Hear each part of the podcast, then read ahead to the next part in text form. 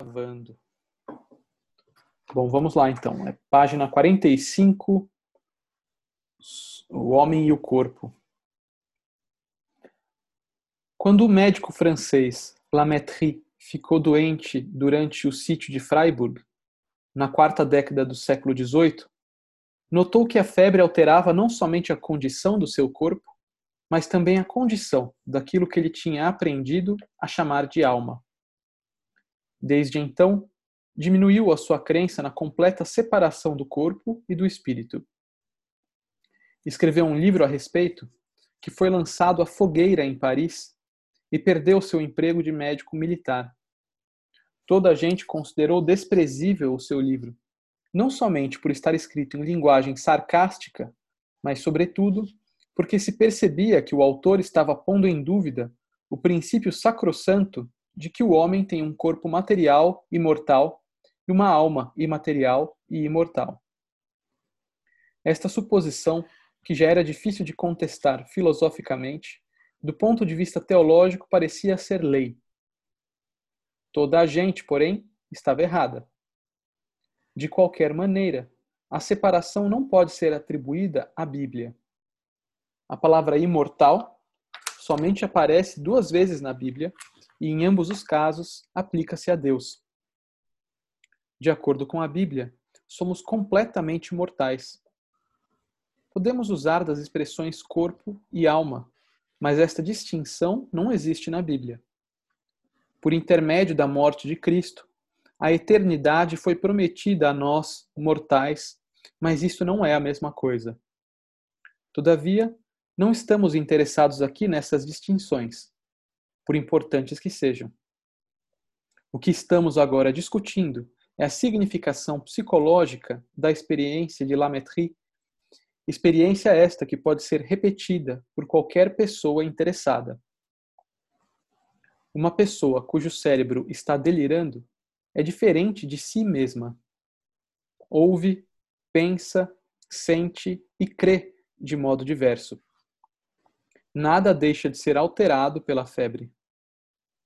Seria então correta esta distinção entre corpo e alma? É necessário compreender que nessa distinção a alma é a parte essencial. O corpo, sendo capa dessa parte essencial, é matéria estranha ao nosso ser. Será isto verdadeiro? Comecemos com um exemplo brutal uma pessoa que sabe estar morrendo de câncer diz que o mal está apenas corroendo a sua capa e que o seu próprio ser não está sendo atingido. Usamos também outras palavras quando nos cortamos com a navalha de barbear. E a mãe, que desesperada está esfregando o braço de seu filhinho doente, acredita que está tocando na prisão que contém o seu menino. Uma pergunta, né? É, uma pergunta. Acredita que está tocando na prisão que contém o seu menino? Ou está a sua mão a tocar a sua própria criança? E a moça que está enfeitando seu corpo pensa que está tratando de um objeto chamado corpo, obstáculo entre, é obstáculo entre ela e o mundo, entre ela e outras pessoas, ou está tratando de si mesma?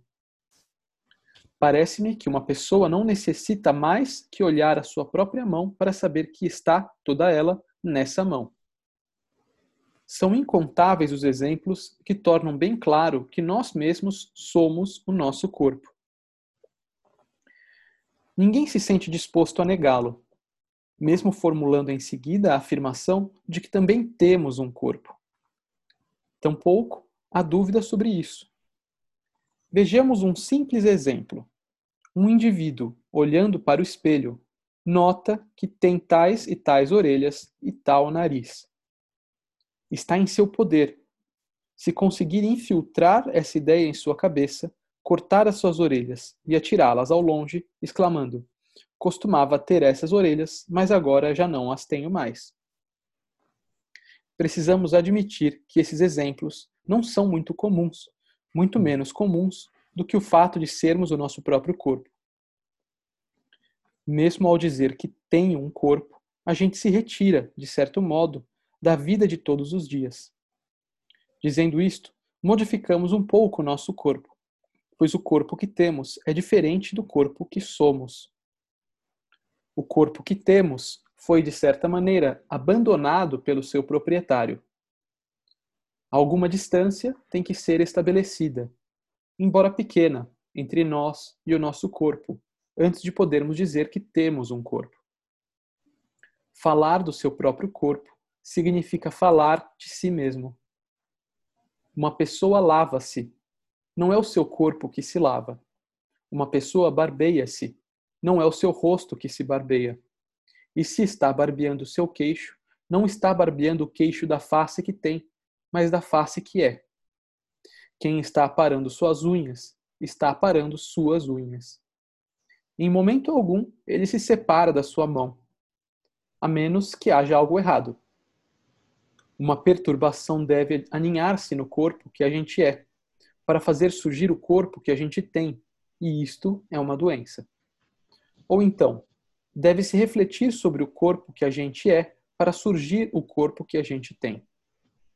Nossa, legal isso. Interessante, né? Muito.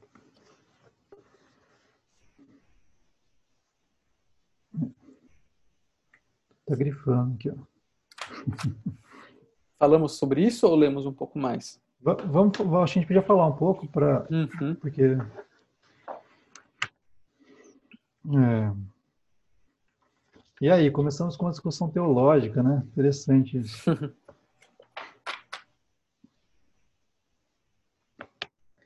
Aliás, vocês sabem que, que tem bastantes, assim, fenomenólogos, é, quer dizer, tem bastante, assim, é, uma uma teologia da perspectiva fenomenológica, né? que é bem interessante. Isso aqui seria uma, uma, uma um olhar fenomenológico para o âmbito teológico. Né? É. O próprio Heidegger tem a fenomenologia da religião, que é muito interessante também. Né? É. Eu acho que, que, que, que enfim, só para a gente não deixar isso em branco, né? uma grande contribuição da fenomenologia é justamente mostrar que, que você tem a, experiência religiosa, ok? Mas você tem também a, as, a, as construções históricas do pensamento ocidental que vão dando nome a essas experiências, né? Então é interessante que a gente fala de, a partir de uma terminologia que parece que está assim, que nasce do cristianismo muitas vezes, né? Mas que na verdade nasce antes dele ou justamente a partir de uma de uma de uma de uma sedimentação de um certo pensamento que vai dominando aquilo que a gente chama de cristianismo. Então, você tem alguns autores que buscam assim essa tentativa de, de falar do, do cristianismo primitivo, né? Falando do cristianismo, né? Ou seja, numa tentativa de, de se perguntar se o cristianismo que a gente tem hoje não é, de certa forma, uma, uma perversão, né, no sentido de que foi assim sendo, sendo é, abarcado por um modelo de pensamento do Ocidente. Né? Então, esse dualismo corpo e alma, a pergunta que ele faz assim seria essa, né? Assim, será que isso pertence ao, ao cristianismo ou isso não é justamente fruto da nossa tradição ocidental de pensar dicotomicamente, né, assim, entre corpo e alma, acidente e essência, essa ideia de que a gente não é, de que o corpo não faz parte da essência de quem nós somos. Isso está tá lá na Grécia, né? Está em Platão, né? E, Ou até mesmo ver o corpo como uma ofensa, né? Como algo falho, uhum. como algo a ser combatido. Exato, isso está muito, muito presente no discurso né, cristão, né, que vira uma certa normatividade do, do, do, da experiência corpórea, não é nenhuma normatividade, né, é uma é uma moralização, né, do corpo como lugar da impureza, né, é, do corpo e de tudo aquilo que diz respeito a, a corporeidade, né? Então, assim, é interessante isso, né? E aí, isso que, que, que aí é a parte que nós, nessa teologia, né? nós não somos essencialmente, né? Nós somos essencialmente algo que é superior a isso. Então, é, o corpo sempre foi o lugar, parece na nossa história assim ocidental, do lugar das é, o corpo foi meio recriminado, né? Na nossa história do Ocidente, assim, como um lugar de de, de imperfeição, de assim, de não essencial, né? De impureza. Justamente porque pensando agora assim justamente talvez porque é, é, o corpo ele denuncia a nossa decrepitude, né, assim, e a nossa temporalidade, né? Ou seja, o fato de que a gente é, no corpo parece que a gente vive é, justamente a nossa fragilidade existencial, né? É, se a gente envelhece, né? A gente nosso corpo se transforma, né? As ideias a gente pode congelar as ideias, mas o corpo não, né? Enfim. É, e pela própria é, o anúncio né, das, da alma, né? não tem um corpo saudável com uma alma é, ruim, mal, assim, eu acho que o corpo anuncia isso, né, de certa forma. Eu acho que, olhando por esse lado, né, a, a repressão do corpo, ela vem muito, uh, para mim ela simboliza muito a, a, própria questão, digamos, da alma, da mente, da repressão da alma e da mente, sabe? Uma maneira de se controlar a mente, de se controlar os próprios males ou a sombra, entre aspas, é você abnegando o corpo, né? Você tirando aquilo que é natural, aquilo que é, é do dever do corpo, sabe? É, e é interessante, né, André, que eu fico pensando assim também, que a gente sai de uma era, hegemonicamente falando, né, hegemonicamente, percebendo o corpo como um lugar do impuro, e, e, e entra numa época que, que é a nossa, assim, o século XX, né, que, que um pouco tenta libertar o corpo, né? Se você pensar em movimentos, assim, do século XX, né? Tem, tem esse tom assim do, da, da, libertação corporal um pouco, né? a dança, a arte, né? Trabalha muito com o corpo, mas ao mesmo tempo eu fico pensando que acaba colocando o corpo no lugar do que é outro extremo que a gente está agora, né? Do, do, corpo cartesiano, que é o que a gente vive mais hoje, que é o corpo objeto, né? O corpo como uma como uma coisa separada, assim. Acho que é um pouco isso que ele está falando, né? A gente tem hoje um, moralismo que é o um moralismo do objetal, né? É o moralismo da pornografia. O nosso corpo é o corpo pornográfico, né? Assim, não cabe na nossa cultura, que é uma espécie de perfeição, né, cara? Assim, o, o corpo pornográfico é uma, é uma espécie de perfeição no sentido de que ele é um objeto puro, né? Ele é um objeto sem, sem nenhuma espécie de, assim, de... É curioso isso, né, cara? Esse, esse apego à pornografia no nosso tempo, né? e, e como isso transforma a nossa relação com, com o nosso corpo, né? Assim, como os jovens hoje eles aprendem o corpo a partir da pornografia. Então, mas é um corpo puramente objetal, onde não participa nenhuma espécie de intimidade, por exemplo, nenhuma espécie de, de sei lá, de, sei, de, de, de movimento assim menos, menos, de movimento mais íntimo, né? De, de movimento mais espontâneo, acho que a palavra é essa, né? é um corpo programado, um corpo programado para ser para uma performance, né? Isso está na pornografia, isso está também no fitness, né? Está na, na, na, indústria eh, eh, médica do, do, estético, né? Também. Enfim. É, não, de qualquer pensando... forma, é isso é um corpo que não é nosso, né? Só para encerrar. É, não, eu acho que é nessa direção, né? Fiquei pensando um pouco. É muito comum a gente, de fato, atribuir ao cristianismo a, a, a, moralização do corpo, né, como algo impuro, porque de fato isso é uma interpretação é, bem comum, né, que a gente faz e tal. Ao mesmo tempo, eu fico pensando o quanto isso também não foi de encontro a um movimento histórico de controle da população através do controle do corpo, né? Então, desde imperadores que escravizavam, a gente já tem noção dos eunucos aí, né, que, que eram castrados aí para também não, não não engravidarem, sei lá, pessoas nobres e tal, e, e servirem de outra maneira, né? Como o corpo sempre serviu, em certa medida, de controle, de, de forma de poder, né?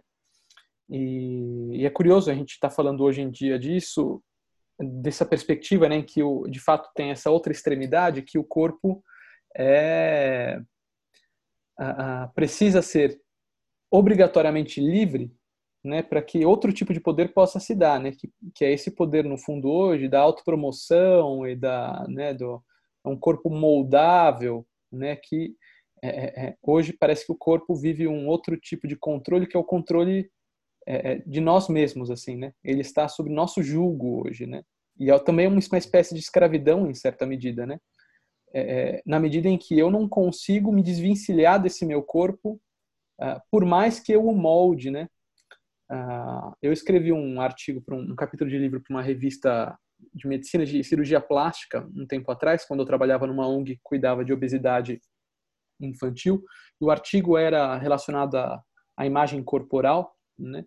Em que eles estavam querendo um pouco entender ou discursar sobre o transtorno dismórfico corporal, né? Que são aquelas pessoas que eu não sei exatamente se é o caso do Michael Jackson, mas assim, aquelas pessoas que vão fazendo cirurgias plásticas ad eternum, assim, né? Sem parar. Então, o nariz nunca tá bom e ela vai fazendo cinco, seis, sete cirurgias pro nariz, até que de fato a coisa toma uma proporção que já é um pouco irremediável, né? E outra e também outras partes do corpo, né? O como no fundo a cirurgia plástica vem aí como não só é, é uma forma de, de amenizar o sofrimento das pessoas, mas como de fato uma ferramenta de comercial, né? De, de modelação das pessoas, né? Ah, e no fundo parece que essas pessoas estão exercendo esse direito inalienável do próprio corpo, né? Assim, é, é, é, que elas têm sobre o próprio corpo, mas no fundo elas estão escravizadas a esse próprio corpo. Né? Hoje a uhum. coisa se inverteu, né? O corpo escraviza e, e se torna um produto, né? De novo, né? É, é, o homem se torna um empresário e um, um, um produto de si mesmo, né? É, mas talvez fosse mais mais certo a gente dizer que não é o corpo que escraviza, é o corpo escravizado, né? por um certo hum. horizonte histórico que nos escraviza. Então, assim, é, é, é, eu exato. acho que o ponto é exatamente esse. Nós somos escravizados pela nossa relação com o é. corpo, né? Então, mas é, é, mas é curioso isso, né? Porque se antes a gente tinha essa dicotomia alma-corpo, ah, ah, e parece que né, o corpo era o que era subjulgado pela alma, em certa medida, hoje parece que é o contrário, né? o corpo é que subjuga a alma, né? Porque no fundo, assim, nem acredito mais nesse negócio aí, né? O que dá para acreditar é isso aqui que tá aqui, ó, tipo, é essa vida que eu tenho agora e esse meu corpo que eu tenho, né? Então vamos uhum. fazer uns filtros lá no Photoshop, vamos usar uns filtros no Insta e vamos fazer umas cirurgias aqui e ali, e é isso, né? Nossa, mas aí você, cara, eu, eu acho que essa é uma sacada, porque assim, é, é, é justamente aquilo que que a gente está vendo lá no, no Razão Cega, é, Faca Molada, do Casanova, com, com a morte de Deus, né? Uhum. A morte de Deus é a morte do, dos universais. Então, para onde vão esses universais? Eles vão para algum lugar, né, cara? Uhum. Eu acho que o corpo, ele, ele, ele acaba ser a estética, né, corporal, ela acaba sendo um, um, um micro um micro lugar assim do que nem é tão micro, né? Mas de onde essa coisa, essa experiência do universal e do absoluto pode ser vivida. Eu, eu acho que aí tem uma inversão, né? Uhum. Talvez. E, você é, trabalha, você tira a universalidade, talvez, do, de um polo da dicotomia e joga para o outro, né? Uhum. Ou seja, agora a perfeição está justamente na possibilidade da, daquilo que era o mais transitório, né? Agora é, é assim, a perfeição é a possibilidade justamente disso aqui, né? Desse desse corpo, desse corpo extensão, né? Desse uhum. corpo, é, desse corpo que é absolutamente dócil, né? Nesse sentido, porque eu posso moldá-lo do modo como eu quero. E nesse sentido, ele é meu como uma propriedade, mas não é meu enquanto relação existencial, né? Do ponto de vista de quem eu sou, assim. Uhum. É. Ou seja, a gente ainda navega em dicotomias, em, cisões, é. né, Muito grandes, assim a nossa cultura É, não, isso a gente pode chamar também, talvez eu esteja viajando demais agora, né? Mas assim como há a pornografia do corpo, há a pornografia da alma hoje em dia também, né? Quantas técnicas de, de relação espiritual a gente não oferece hoje, é, é, ao mesmo tempo, e transvestidas de, de meios de produtividade, né? Então, ao mesmo tempo, né? Então, é assim, é o técnicas de meditação budista para melhor performance no trabalho, né? Uhum, é, uhum. Ou o mindfulness, que é, é, praticamente isso, né? O mindfulness é essa técnica de meditação para render mais, né? É, é, engraçado porque o Zen budismo vem com, com a meditação justamente para esvaziar a mente, né? E o mindfulness significa mente cheia, é o contrário, né? A gente enche a mente é, é, com uma técnica de melhor performance, né? E outras técnicas mil aí, né? E, e, e raciocínios mil, né? Que a gente é, é vende em frases de efeito e, e enfim, né? E alimentam em certa medida é, é, uma vida ou, ou um raciocinar teoricamente mais particular e mais singular, mas no fundo é um varejo, né? Assim, tem um varejo de, de sentidos, um varejo de espiritualidades, um varejo de, de, de formas de vida que não necessariamente são a que eu me identifico, né? mas que eu sigo um pouco de cada e, e aí é isso. Né? O corpo não. O corpo, por mais que é, é, uh, como é que eu posso dizer assim, por mais que seja mais é, plástico nessa medida, eu tenho uma devoção parece que maior hoje, né? Um cuidado diferente, por mais que seja muitas vezes instrumental, assim, tem outro tipo de cuidado, né? É, cara, mas você falando isso, é, parece que o denominador comum, a gente já vai embora já, né? Tchau, texto. no retrovisor. Está viajando hoje, né? É. Não, assim, mas eu, só, só, porque isso é bem interessante, porque parece que o, o denominador comum disso tudo é, é um processo de alienação, né? Ou seja, de desapropriação tanto do corpo como dos, dos meus processos, vamos chamar assim de processos mentais, uma, palavra, uma expressão bem infeliz, né? Uhum. Mas das minhas possibilidades de reflexão a respeito da existência, né? Que elas se tornam assim engavetadas em alguns de, de reflexões e de experiências existenciais, né? Uhum. Que a experiência do sagrado ela também fica assim é, é, formatada, né? Numa espécie de, de, de enquadre sim, já muito sim. bem definido e tal. É, então eu fico pensando nisso, né, que, que talvez a grande experiência seja essa, de, de uma alienação muito grande e de uma forma de dominação, né, hum. por uma por uma submissão do tanto do corpo quanto da alma. Vamos usar a dicotomia aqui só para a gente ser didático, né, mas da existência, né, assim é uma uma submissão constante da existência e um tratamento da é, assim da existência aliás, um, e uma relação existencial de docilidade, né? Assim, ou seja, a gente é totalmente domesticado por essas, por essas, por essas relações históricas, né? Uhum. Então, e eu fico, eu lembrei daquele poema do do do Carlos Drummond de Andrade que se chama Os ombros suportam o mundo. Eu costumava levar ele em aula às vezes, assim, não sei se vocês já ouviram é um poema muito bonito, porque ele fala dessa relação de que a vida perde o peso. E, e, eu acho que, que é justamente isso, né, cara? Quando a gente tem uma relação de alienação muito grande, no sentido de despossessão do corpo, de despossessão reflexiva, né?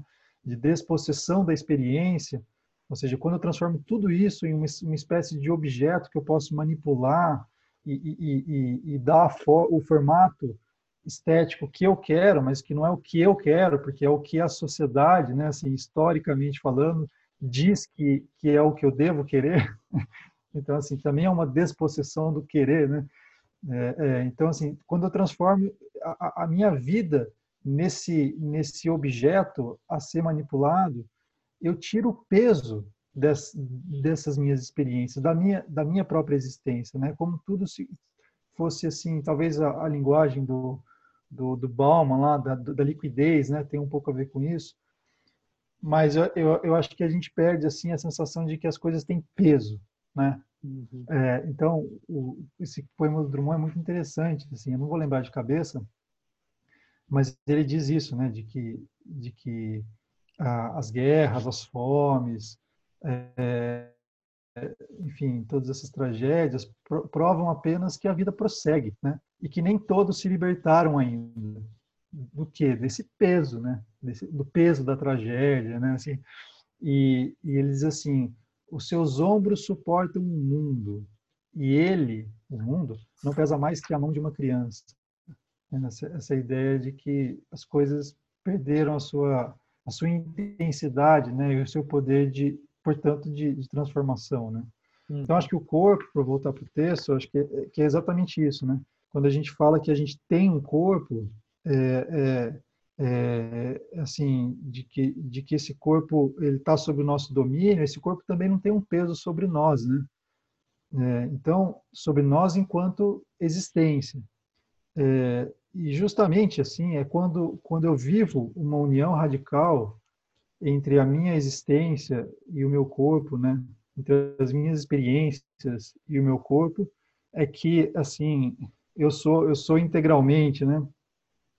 E justamente eu, eu, essa essa última frase aqui que que eu achei assim é, que é justamente uma perturbação que me faz viver o corpo como algo que eu tenho e não como algo que eu sou. É justamente na doença que eu percebo que, que é o meu corpo está doente, né? Então, é, é justamente assim, essa, a, a, essa, essa, essa, essa, essa separação entre eu e corpo, ela se dá num estado de perturbação, não num estado de, de, de saúde, vamos dizer assim, né? É, e é interessante, porque você pode pensar isso simplesmente quando você corta o dedo, né? Quando você, você não cortou o dedo, você não está falando que você tem um dedo, né?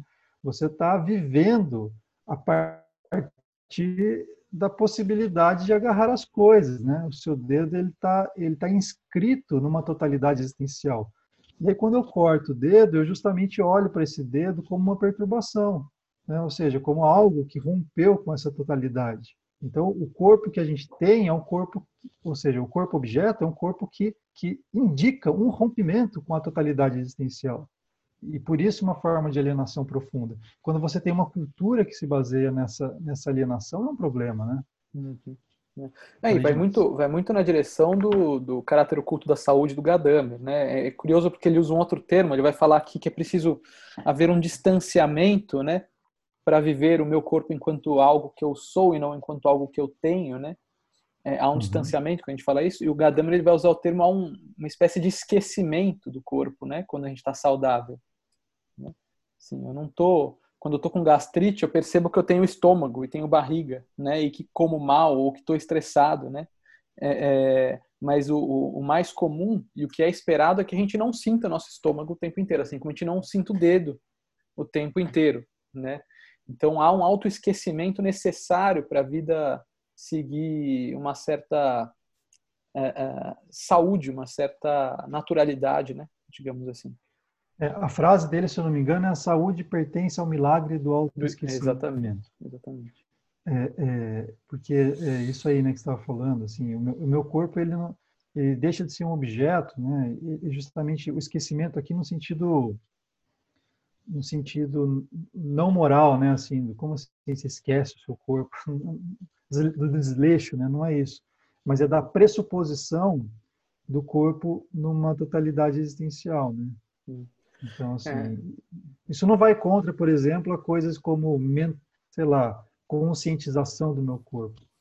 Conscientização do meu corpo não é necessariamente uma, um estado uma, doentio, uma, né? É, transformar o meu corpo num objeto, né?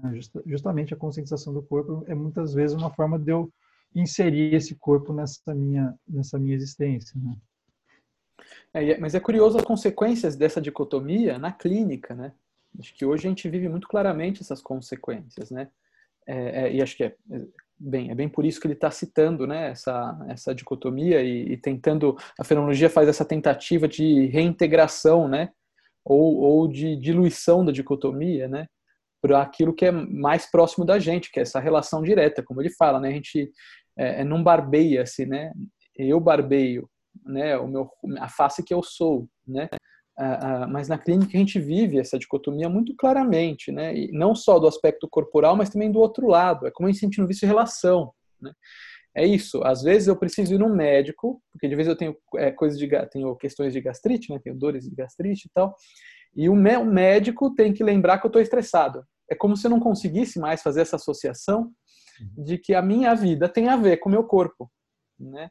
Que as coisas que eu estou passando, que, que os sofrimentos que eu tenho, é, é, falar assim estão em relação com o meu corpo já é, é em certa medida, manter essa dicotomia, né? Porque é, é, a gente nem tem uma linguagem que hoje se encaixe perfeitamente a isso, né? A gente fala assim em relação porque acho que é mais didático, mas assim, o meu, a minha vida dói de gastrite, não é o meu estômago, né? claro. E, e na clínica a gente vê outras situações, né? Quando, por exemplo, em outra medida, um paciente vem com pânico ou mesmo quando ele está com muita dor de cabeça ou quando está com isso, né? Muitas vezes ele não consegue se dar conta de que está inserido dentro de uma trama de significados de projetos de vida aí que estão, em certa medida, causando essa dor de cabeça ou é, é, totalmente vinculadas a ela. Né? Ah, e a gente fica alienado de nós mesmos também em termos de, ah, ah, por exemplo, ah, eu, eu, tenho esse negócio aí que é depressão. Acho que a gente até comentou isso um pouco outra vez, né? Que assim parece que eu sou acometido por algo que o vento trouxe, né? E que não tem relação nenhuma comigo, né? É, é, e pede-se então uma fórmula também, assim como o vento que trouxe, para o vento levar embora, né? Do que uhum. fazer então para a depressão passar ou para a ansiedade passar. É, é, é enfim, né, técnicas impessoais e, e um ferramental impessoal para também levar embora essa, esse, isso que pode servir para a gente como uma, um, um anzol para um resgate desse corpo perdido, né? É, é, a pessoa e as pessoas geralmente se perturbam com o próprio corpo, né? Com o que o corpo apresenta, vamos dizer assim, para elas, né? E aí eu estava é, conversando que não sei se vocês sabem aquele colete que, que arruma a postura da pessoa. Uhum. É. Aí parece que, que esse colete, na verdade, ele enfraquece toda a musculatura da coluna, porque ele faz ali a ele faz a força para manter aquela coluna, então o próprio corpo, vamos dizer assim, ah, então não preciso me esforçar, né? E aí eu vejo que, fazendo a leitura para o lado psicológico, com essas coisas da pornografia da alma, é justamente isso que faz, né? É, vem como essa salvação, essa coisa que vai corrigir, mas no fundo a gente está nos enfraquecendo, né? A gente está ainda assim perdendo uh, de nós mesmos, que a gente acha que está fora de nós, né? E aí eu lembrei só para é, complementar um, um conceito aqui da Terezinha Petrúcia da, de, de, é, da Nóbrega, uma fenomenologia do corpo. Hum. É muito interessante que ela fala sobre desterritorialização, de como que, somente no século XXI, né, esse fenômeno da desterritorialização, o que, que é? As pessoas não estão, é, elas não estão cravadas em um local, e aí local, vamos pensar em termos simbólicos, né, uma cultura, elas estão espalhadas para todo lugar.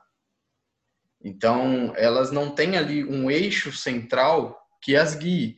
E aí, talvez, que é uma hipótese, não sei, é, jogando aí para vocês, talvez por isso que antigamente a dicotomia era mais essa alma e corpo, e hoje é quase como se fosse consciência e corpo. Porque antigamente as pessoas eram mais cravadas numa cultura, num, é, num local também, né?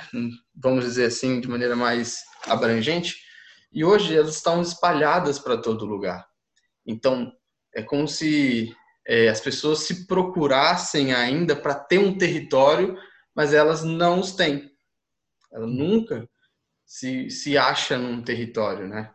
E aí ela fala que isso é um dos promotores de é dessa dicotomia ainda maior hoje em dia. Aí eu fiquei pensando sobre isso, essa pornografia é, da alma aí, muito interessante. Podia até sair um livro da gente, hein? Imagina. É um, te, é um tema interessante mesmo. Interessante. Mas, é, mas é legal, é legal. Eu gostei desse tema também, Gui, porque ele fala assim, uma leitura não moralista, né, cara? Porque a gente cai também numa coisa, ah, não, não né, assim, é, do, do, do, não poder, e sem, do não poder ou poder, né, assim, mas a questão é, é compreender isso e o que, isso revela sobre o nosso mundo, né? Acho que isso tem muito mais poder do que qualquer é, normatividade, né? Assim. Mas acho que você está tá falando, Francisco, acho que é isso mesmo, cara. A nossa experiência é a do desenraizamento, né? Tem muitos autores do século XX que tratam justamente disso, né? Do, do quanto a existência no século XX, justamente pela perda, assim, da, da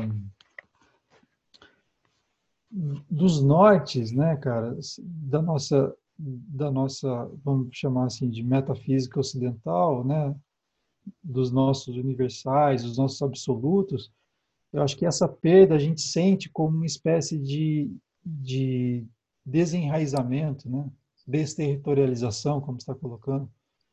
E, e, é engraçado que a gente vive uma, um tempo de globalização, né, e nesse tempo de globalização não nos dá uma consciência ou uma, uma relação global com o mundo, mas nos dá, de novo, uma espécie de, de assim, é, de, de sensação de que o mundo não, não, a gente não consegue pensar o mundo como uma coisa só, né? A gente justamente a gente se, se esquiva das, das relações éticas, por exemplo, globais, né? A gente vive, na verdade, uma, uma espécie de não pertencimento a lugar nenhum, inclusive ao mundo, né? É, o livro do Camus, lá, O Estrangeiro, talvez trate um pouco desse tema, né, Gui? Você gosta desse livro? Uhum. Que, que acho que é uma, uma sensação, assim, de que de que o mundo não tem... É como o Drummond falava também, né? O mundo não tem não, não, eu não consigo me enraizar, nem né, me sentir pertencente a nada. Assim. E aí você tem esses pertencimentos que são, que são grotescos e, e, e, e absolutos no sentido de, por exemplo, os totalitarismos, né?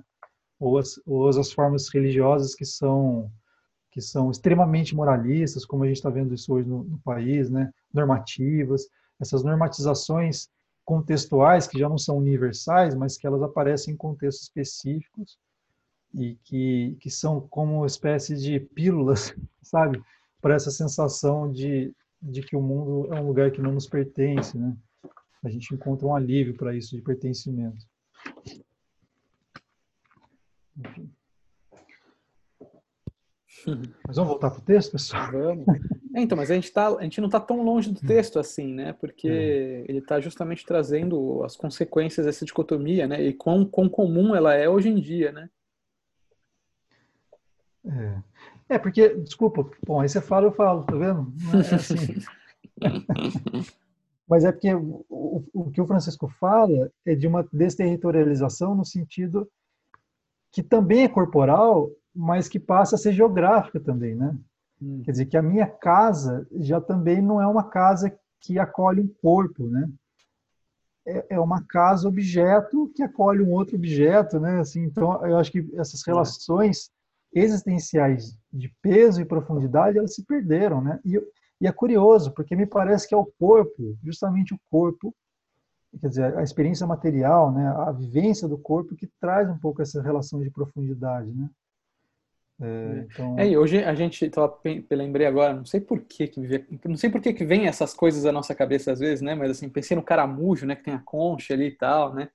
É, é mas que parece que a gente vive muito mais como um crustáceo, né? Que troca, que a gente acha que dá para trocar esse corpo a qualquer momento conforme a gente não cabe mais. Né? A gente vive um pouco isso, né? Que é a uhum. total separação, né? Entre bendito aí consciência e corpo, nem mais alma, né? A alma já se perdeu. É, aí a gente já entra no mundo da poética, né? Na poética do uhum. espaço, do Bachelard.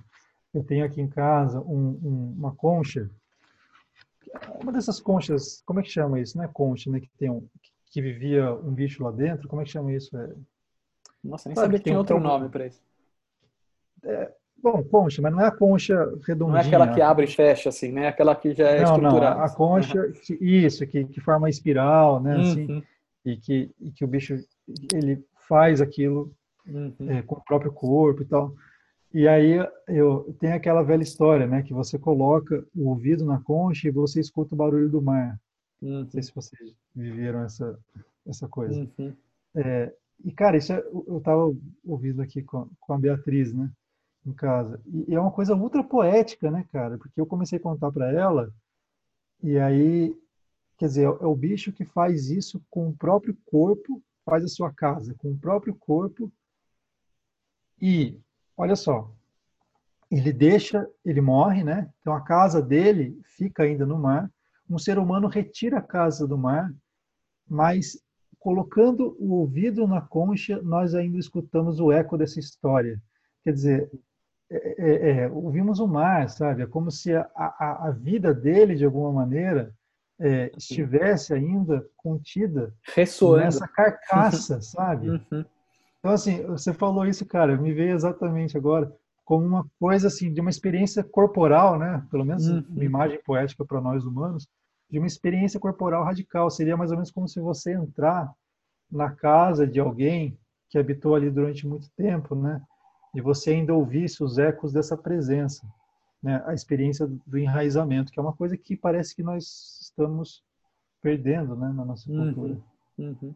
É, nossa, daí daria para prolongar muito falando de arquitetura também, né? E Uhum. E como aqui, pelo menos no, em São Paulo, a gente não preserva, né? A gente troca, a gente implode e constrói outro no lugar, né? Em comparação com outros países aí mais antigos, né? Mas, nossa, dá para ir longe Porque aí, a gente né? sofre com é. isso, né? Acho que é o, é sofrimento que o Francisco estava dizendo. A gente sofre uhum. com isso. Por não se sentir de lugar nenhum, né? Desenraizados, né? Desenraizados.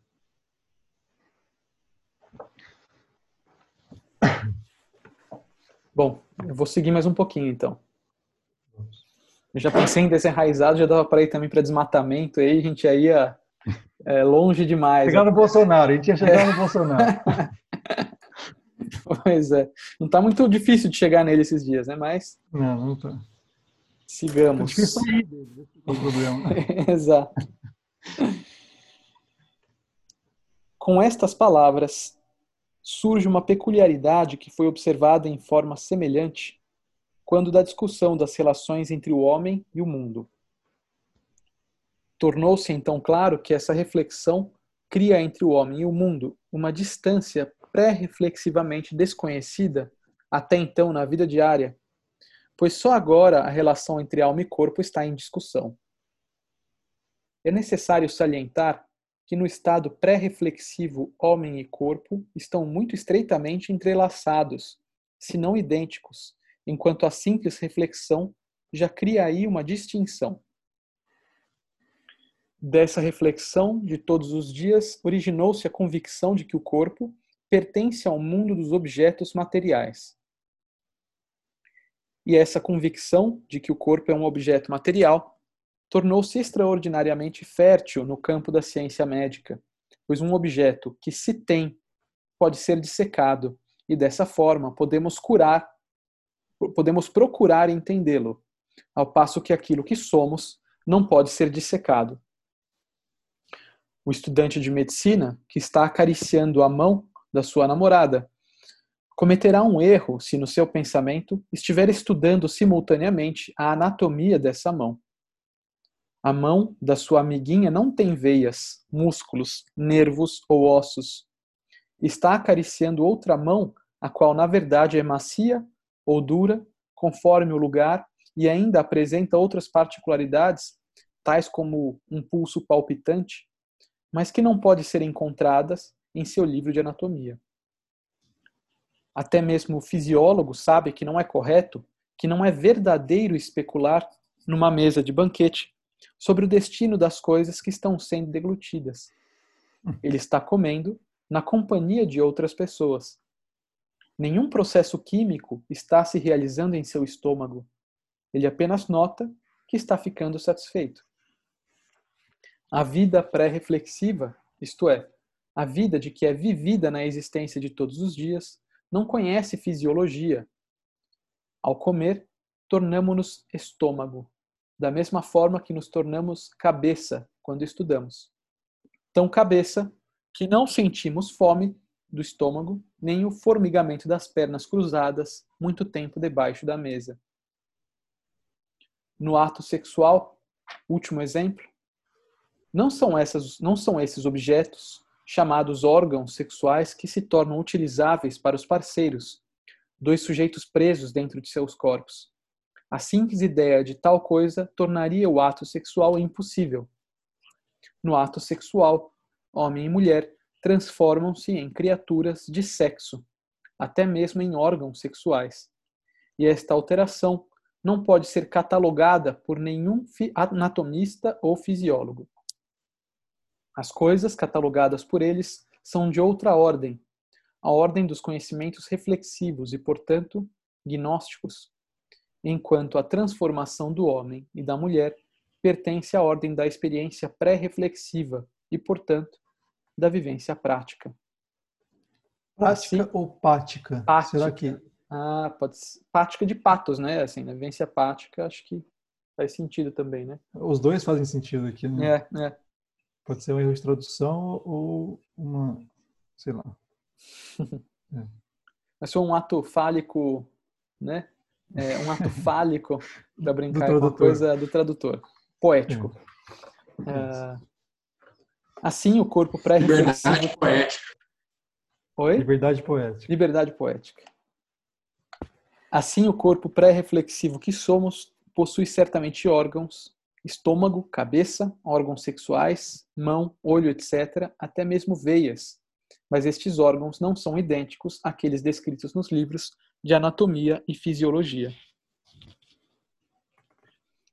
Na medicina psicológica e na medicina psicossomática, já se tornou óbvio há muito tempo que os males psicológicos dos pacientes psiquiátricos não podem ser estudados pelos meios normais de exame médico, pois o exame normal dirige-se a, órgãos que não têm significado para o paciente. Quando o paciente de úlcera gástrica queixa-se de seu estômago. Olá, Gui, significa... você. Tá vendo? Será que eu passei com ele e não estou sabendo?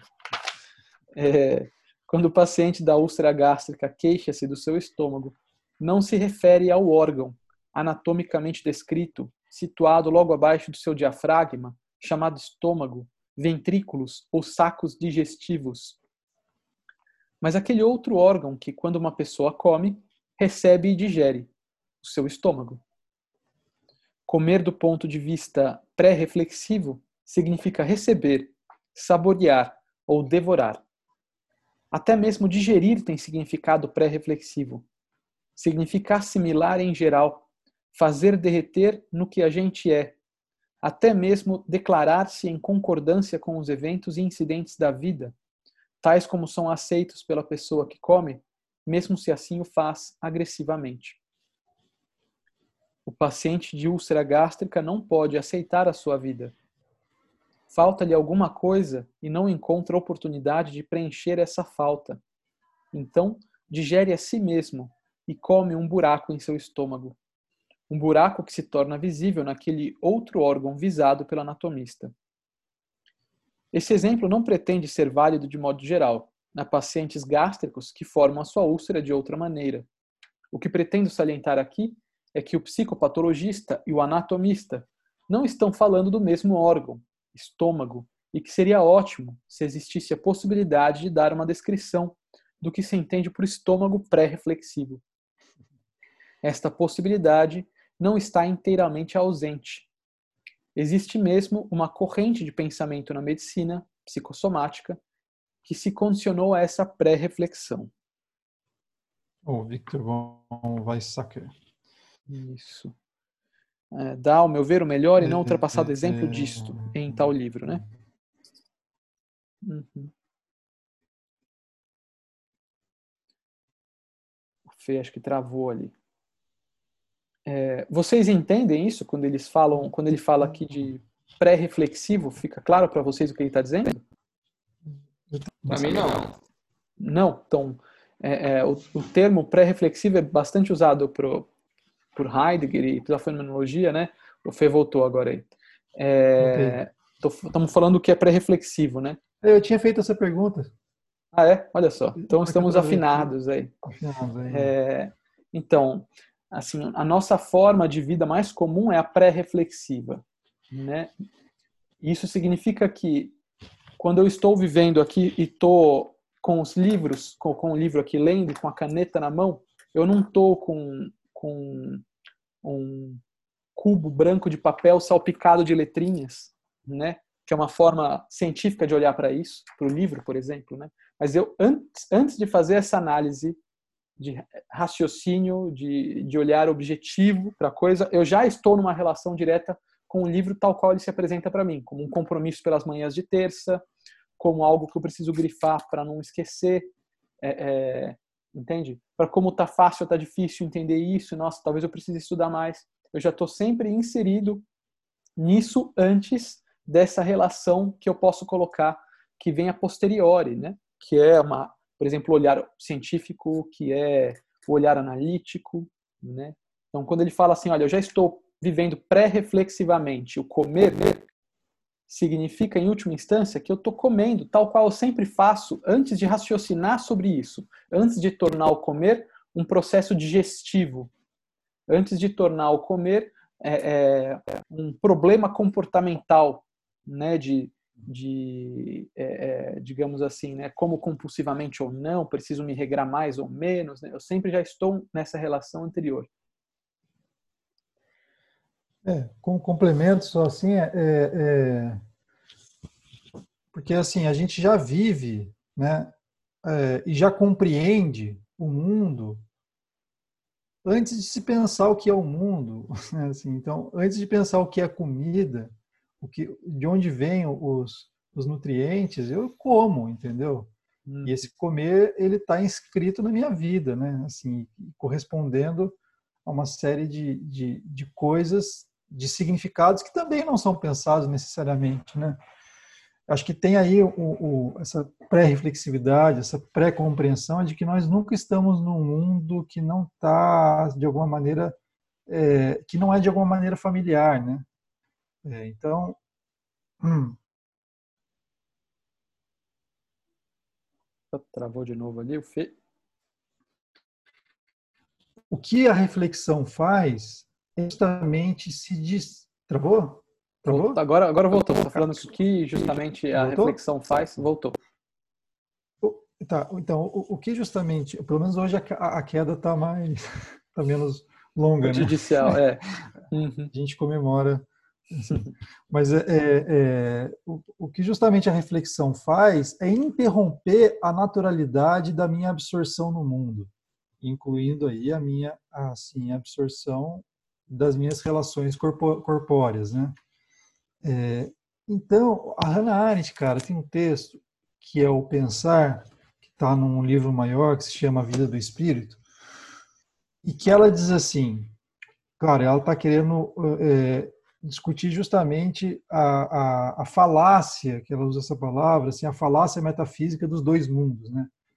De novo, corpo e alma, né? Assim, essa, essa, essa falácia de que existe, por exemplo, aparência e essência, que é a grande falácia que a, a fenomenologia primariamente assim busca destruir, né?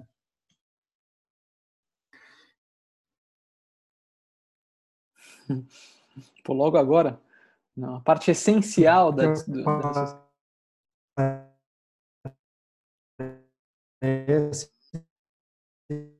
Travou. Já é alguma coisa, né? Então, mas travou. Eu estou ouvindo vocês, mas é engraçado. É, mas travou. Eu ouço você, vocês. Você estava falando hum. da falácia justamente, e aí da falácia metafísica é. entre aparência e, e, isso que a fenomenologia tenta tenta diluir, tenta, tenta que destruir. Tenta né? destruir, justamente é.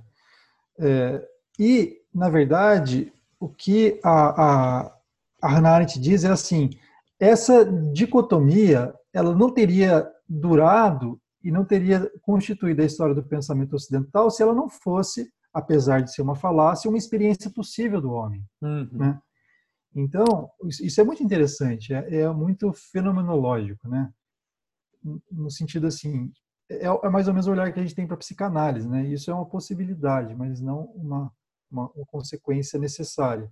Uhum. Então, assim, o que, o que é isso que ela está falando? É que, pela reflexão, eu posso, eventualmente, é justamente a reflexão, eu me distancio do mundo. É, eu, eu, eu, você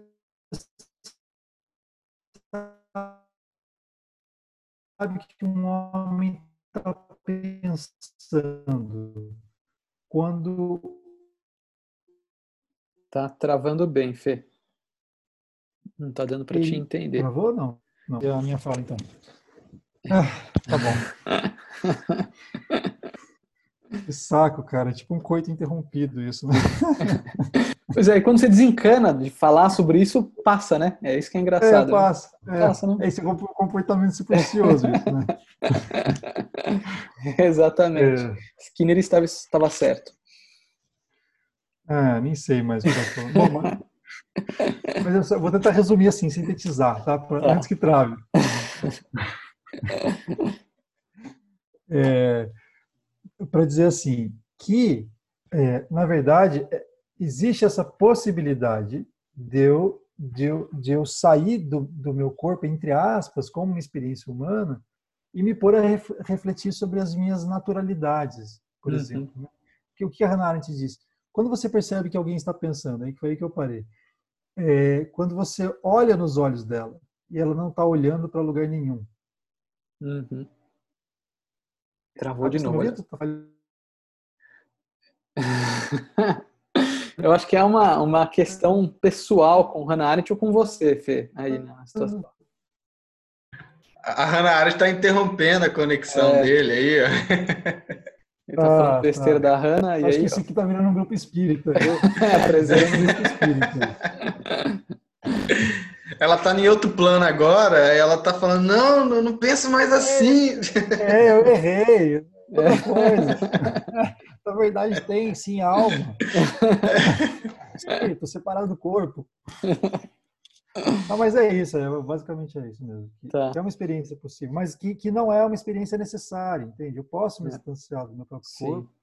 E, e, aquela história do, do, do, filósofo que vai andando e olhando para o céu, justamente porque ele não está olhando para lugar nenhum, porque ele está pensando, ele cai no buraco, né? É. Então, assim, existe essa possibilidade humana, né? Assim, de separação que é justamente a possibilidade que me tira dessas, dessas relações naturalizantes e automáticas, mas que na nossa cultura ocidental gerou-se uma separação, né? É, eu acho que, de novo, eu... né? Voltando ao conceito de aprisionamento, que é aquilo que causa sofrimento para a fenomenologia, né? Que é como a gente interpreta o sofrimento, é né? uma patologia. É... Parece que hoje nós estamos aprisionados a uma única forma de viver o corpo, né, que é essa visão é, é, dicotômica, separada da, da consciência, da alma. Né? É, então, e por que, que ele, ele usa esse conceito pré-reflexivo? Por que, que a Fenol gosta muito desse termo? Né? Porque a ciência impõe uma forma de olhar para a vida que não é a mais, mais é, é originária do homem. Então, utiliza esse termo pré-reflexivo justamente para resgatar essa originalidade do homem né, no mundo, né, com as coisas. Né? Então, enquanto os textos do Heidegger não vai corrigir, ao invés de falar objetos, o nosso lidar com objetos, ele vai falar de lidar com coisas, porque o objeto são as coisas com as quais a gente já sempre se relaciona, e não só algo é, destacável da existência e analisado de modo geral. Né? Então, de novo, né? Então, a gente está sempre tentando resgatar essa originalidade de pensamento do homem, que é muito mais anterior do que o olhar científico. Né? Vocês lembram da descrição do Merleau-Ponty do que é a fenomenologia, que está na fenomenologia da percepção, na introdução? Que ele, ele fala justamente sobre isso. Aqui eu não vou lembrar de cabeça, cara. Posso até pegar ali para ver. Rapidinho. Acho que eu tenho aqui também.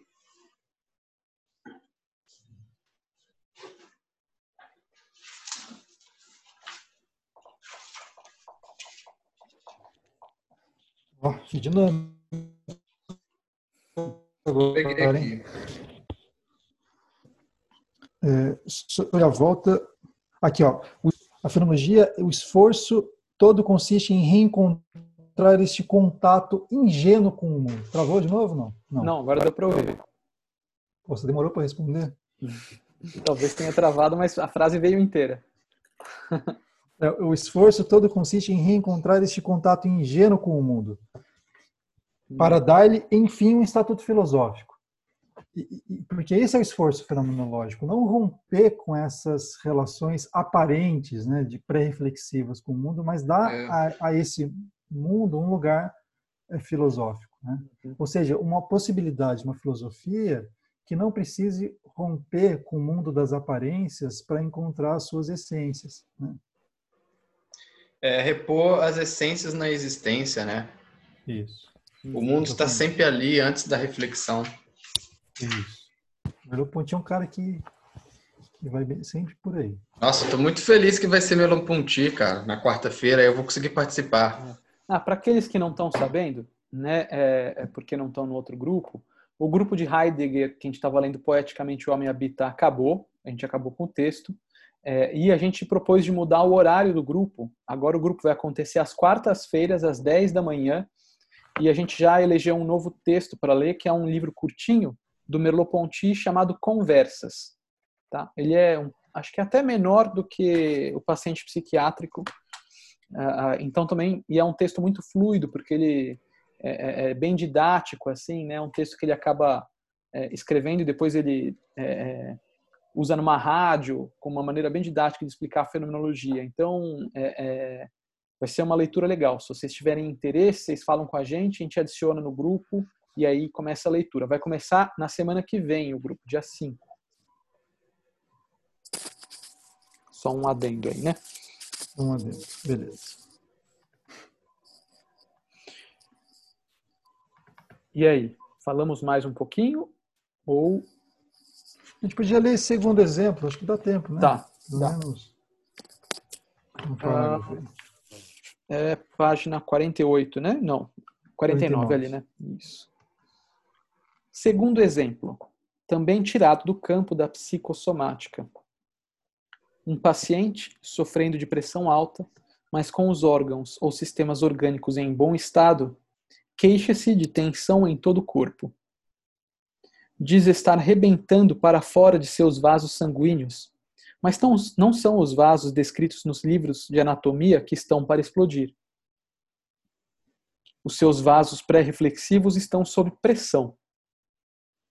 Os vasos de que toda a gente toma conhecimento quando o sangue sobe a cabeça, quando a pessoa fica pálida de medo, ou rubra de raiva ou aborrecimento. São os vasos cujas paredes marcam os limites da vergonha e da impulsividade. Paredes contra as quais colide a agressividade. A agressividade é assunto do corpo. A pessoa que relaxa cada músculo, que afasta qualquer tensão do seu corpo, não pode ser agressiva. A uhum. vergonha não existe como qualidade puramente psíquica. A vergonha é, como dizia Madame Guyon, aquilo que envolve o corpo como se fosse roupa. A vergonha reside nas paredes do corpo. As qualidades chamadas puramente psíquicas são qualidades ou condições do corpo. A pessoa delicada não se movimenta como a pessoa audaciosa. A voz de uma pessoa agressiva é forte, seus músculos tensos, seu sangue corre mais rápido nas veias. Assim, a agressão reprimida, controlada, a agressão que deve ser contida dentro dos seus limites internos, é também uma qualidade do corpo que pode ser chamada hipertensão a hipertensão essencial, ou melhor, pré-reflexiva, poderá então ser talvez medida pelo esfigmômetro. Poderá também resultar no rompimento de um vaso anatômico. Tampouco neste exemplo pretendo encontrar uma regra geral aplicável a todos os casos de hipertensão. Estou apenas procurando ilustrar a diferença entre o corpo dos livros de anatomia que temos e o corpo da vida não gnóstica, pática e pré-reflexiva que somos. Então, o Heidegger usa um outro exemplo, né? Porque parece que assim, quando falo da gastrite, ainda assim só eu estou sentindo isso e ainda é fruto de uma experiência subjetiva e por isso menosprezada pela ciência muitas vezes, né? Ah, isso aí é psicológico, né? Com esse com essa roupagem, né? Mas o Heidegger usa o exemplo do enrubescer de vergonha, né? Que é visível para o outro, inclusive como a vergonha, que normalmente é algo vivido psiquicamente, né, quando a gente pensa assim em termos científicos da psicologia, ela também é visível para o outro. E então apontaria essa evidente não separação entre corpo e psique. Eu, eu, eu, gosto muito desses exemplos, né, cara? São muito, são muito fortes, né?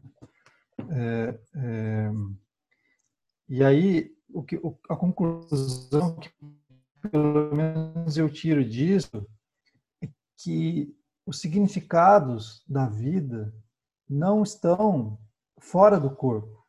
Eles são expressões corpóreas, né? Assim, uhum. Não dá para eu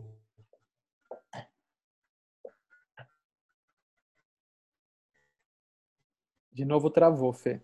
Ah, eu acho que a questão está assim, sempre que você fala a essência Mesmo é... o pensamento, que aparentemente... Sempre que você fala a é essência é, a conclusão é, eu cheguei nessa conclusão, eu vou dar a resposta final, a coisa trava. Então, pois é. E eu não sei quando que trava, porque para mim não trava. É engraçado. Hoje hoje está estranho aqui. É. Em geral eu caio, todo mundo fica travado, mas dessa vez vocês ficam falando travou, travou e eu eu estou aqui não compreendido no meu travamento. Uhum. É, o, que eu estava dizendo assim, a, experiência do pensamento é isso. Que o Francisco estava tensionando as têmporas, né? Assim, uhum. eu estou falando assim para para entender por que, que eu preciso fazer isso, sabe? Ah, é só um hábito. Não, eu, uhum. eu faço isso porque eu penso com a minha cabeça, uhum. eu sinto com o meu coração. A gente né? fecha os olhos, né? Assim, a gente fecha os olhos. É, exatamente, assim, a, a profundidade, o, o, olhar em profundidade, né? Uhum. Todos os nossos pensamentos, eles estão cravados no nosso corpo. E a gente precisa, como diz antes, das metáforas corporais para alcançar a profundidade do pensamento. Né? Então, é, Exato. Já travou de novo. Mas acho que a ideia é essa, né? É, é... Eu, eu, eu, eu fico pensando que, por outro lado, também. É, travou, Fê, travou. Experiência. Agora travou mesmo. Hoje tá, tá difícil aí. Começou depois que a gente falou mal do governo, né? Você já viu. É, Vocês têm a ver. é isso. Tá sendo mas controlado aqui. Não quero falar nada, mas acho que começou ali. Não, a gente vai, vamos votar em Bolsonaro, hein, pessoal, depois, hein? 2022. Mas eu acho que a ideia é essa, né? Não há essa separação, né? Nosso corpo expressa é, é, justamente essa não dicotomia o tempo inteiro, né? E como é, essa dicotomia é algo é. posterior e não, não originário, né? Exato. E, e, que também, por outro lado, não é só que eu vivo o pensamento no corpo, mas que o meu corpo, ele é constantemente me promove significados. Então, assim, ter experiências corporais, assim, de alguma maneira, me faz expandir os horizontes de significado da minha vida. Falei isso pensando no Francisco, uhum. que está pensando, né, assim, o que faz parkour, né, Francisco? Fala um pouco aí, cara, antes que eu trave aqui também. É, é isso, né? O, o parkour, não sei se vocês todos, todos conhecem. Eu conheço. Conhece? É. Não, a gente fez essa. Voltou aí, Felipe. a gente fez essa, essa reflexão aí, né? E eu, eu me vi mexido pelo parkour é, por causa dessa experiência de tem até uma autora que lá usa uma, um conceito bem uma, uma fala bem interessante de que quando eu movo meu corpo ele também está me movendo e se fazendo no traçado do meu corpo né? Então é, o parkour para mim é como se fosse uma experiência muito concreta de que quando eu pulo, quando eu faço um movimento, quando eu aprendo um movimento, eu também estou movimentando a minha essência, vamos dizer assim, e não há uma separação, né? E de que quando eu, eu também travo é, em minha mente, o meu corpo trava, e quando o meu corpo trava, essa relação assim bem íntima entre entre corpo e mente fica muito claro. Aí eu busquei esses, esses, esses conceitos aí, esse, a fenomenologia do corpo, pelo Ponti para explorar mais, né, essa questão. Aí eu fiz o, o artigo aí de. É, tá, tá, tá para sair o artigo, na verdade, né? Mas de conclusão de curso, para dizer essa questão do, do me conhecer através do corpo, que é muito clara no parkour. Uhum. Sim, muito legal, muito bom. E, e, fala de várias coisas, né, Francisco? De, de, você, de uma maneira diferente, você compreende esse espaço geográfico de um outro modo, né? Então, sub, subir uma escada, pular, né? Assim, é você habitar o mundo de uma outra forma, não é só se movimentar num espaço geográfico de um jeito é. diferente, é você habitar, né? Assim, essencialmente Sim. falando, de uma outra forma. Sim. Uhum. É. E o estranhamento que há das pessoas que veem também, né? De, dessa pessoa que está rompendo ali um padrão, elas ficam abismadas, mas eu só, tô, eu só estou exercendo a liberdade do meu corpo de se movimentar, né? Uhum. Sem fazer mal a ninguém. E aí, uma mera escada não é uma só uma escada para você pisar ali nos, de, nos degraus ali, né? Uhum. Para mim é muito mais, muitas outras coisas, muitas possibilidades. E é interessante isso para a gente passar para outras outras coisas da nossa vida, né?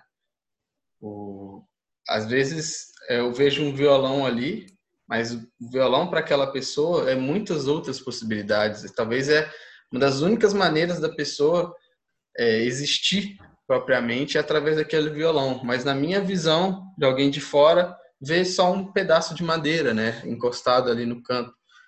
Então, essa, essa experiência do parkour me promoveu esse olhar fenomenológico, né? Porque eu, vamos dizer assim, eu também sofri por causa de ser um parcuzeiro, né, igual o pessoal fala. E esse estranhamento das pessoas. E aí isso me promoveu essa essa, essa retomada de essência. Foi muito boa. Só uma dúvida, Francisco. É, hum. Você, quando, por exemplo, você está andando numa escada, você anda nela civilizadamente no dia a dia ou você sai pirulitando por onde você passa?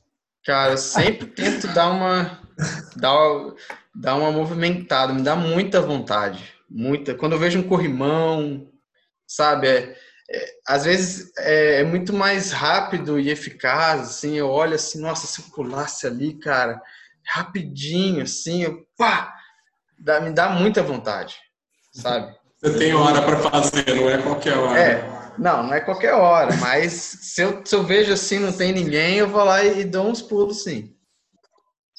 Eu fazia isso quando, quando ia almoçar na clínica, né? Aí eu sempre passava por, por aquele negócio de trem, que tem assim, né? Eu olhava assim, cara, falei, nossa, eu, eu pulando, eu falei, nossa, que beleza isso aqui. Ficava assim, em êxtase. Legal. Bom. Gente, acho que a gente tem que terminar agora, tá 5 para as 11. Uh, vou parar de gravar aqui